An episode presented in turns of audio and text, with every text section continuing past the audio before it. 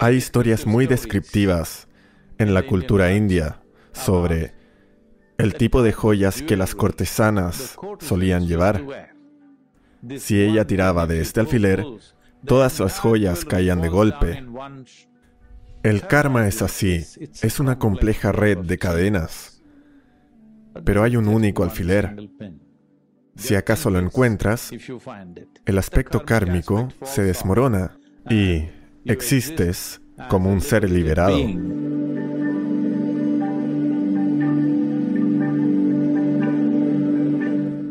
Karma. Probablemente una de las palabras más malentendidas. Seguro que se ha vuelto parte del léxico español actual, pero malentendida y malinterpretada de un millón de maneras diferentes. Una serie de cosas. La forma misma. La naturaleza del karma es así, sus interpretaciones. La estructura kármica es un desorden muy complejo. Pero hay, hay historias muy, digamos que muy descriptivas en la cultura india sobre el tipo de joyas que las cortesanas solían llevar. Es decir, que cortesanas muy famosas iban cubiertas de oro y diamantes, sin ropa, solo joyas cubrían su cuerpo. Una joyería tan compleja que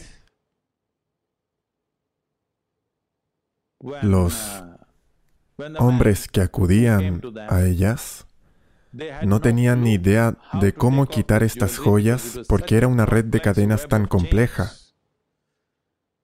Por mucho que lo intentaran, no podían quitar esas joyas.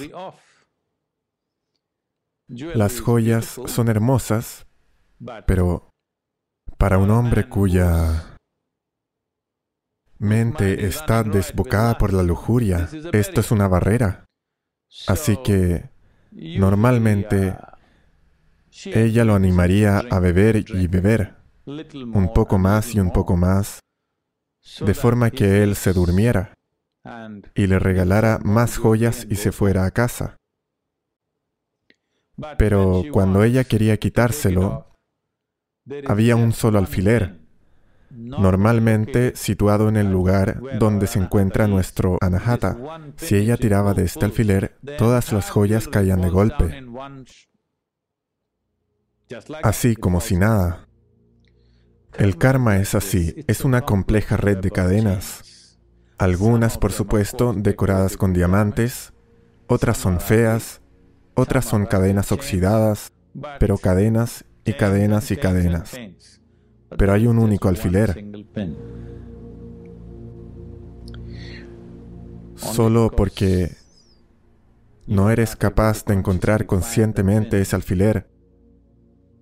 La razón fundamental, déjame decirte, que la razón fundamental por la que existe una cultura o existe una tradición de depender de un gurú para nuestro crecimiento espiritual es solo esta, que quieres que te desenchufe cuando llegue el momento, porque no sabes dónde está el alfiler en esta compleja red de cadenas.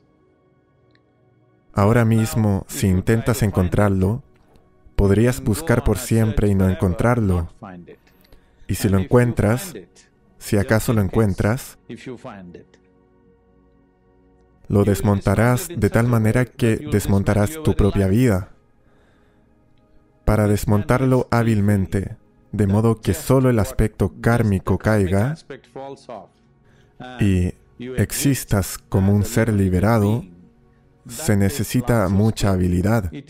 Es por esa habilidad que acudes a tu gurú. Es tu karma que tengas que soportarme. Si lo hubieras descubierto por ti mismo, no tendrías que molestarte conmigo. Entonces, Sadhguru, ¿cuándo vas a desenchufarme?